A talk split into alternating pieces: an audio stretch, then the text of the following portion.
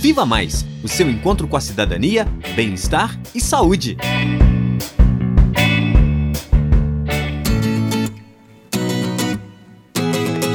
Olá!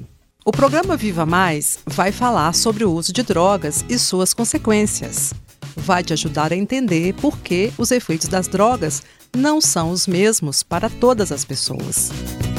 Primeiro, vamos pensar nas drogas. Elas interferem no funcionamento do nosso sistema nervoso e cada uma pode causar um efeito diferente. A cocaína, por exemplo, causa um efeito estimulante. As pessoas ficam elétricas, sem sono. Já o álcool causa um efeito depressor, deixando as pessoas mais lentas e desligadas.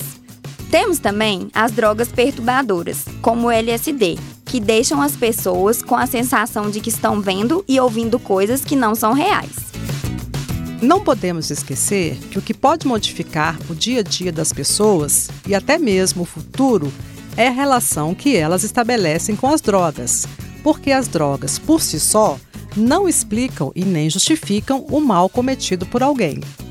Então, fique atento. Os efeitos das drogas não podem ser totalmente previstos e controlados.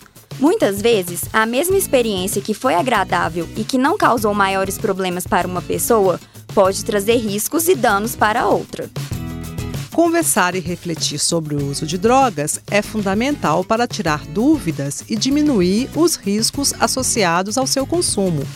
Para saber mais, acesse nossa página Viva Mais UFOP no Facebook e entre em contato com a gente pelo e-mail vivamaisufop@gmail.com.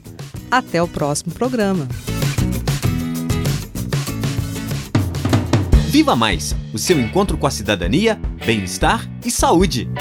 Apresentação: Heloísa Lima e Maria Rita Alves. Reportagem: Alba Esperidião, Nicole Naves, Ana Beatriz Castelo e Elisa Bastos. Edição e sonoplastia: Lucas Miranda, Patrick Duprá e Cimei Gonderim.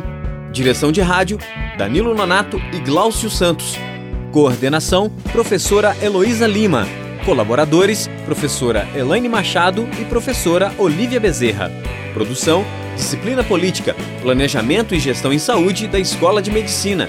Realização: Central de Comunicação Público e Educativa, Rádio FOP 106.3 FM, Fundação Educativa de Rádio e TV Ouro Preto e Universidade Federal de Ouro Preto.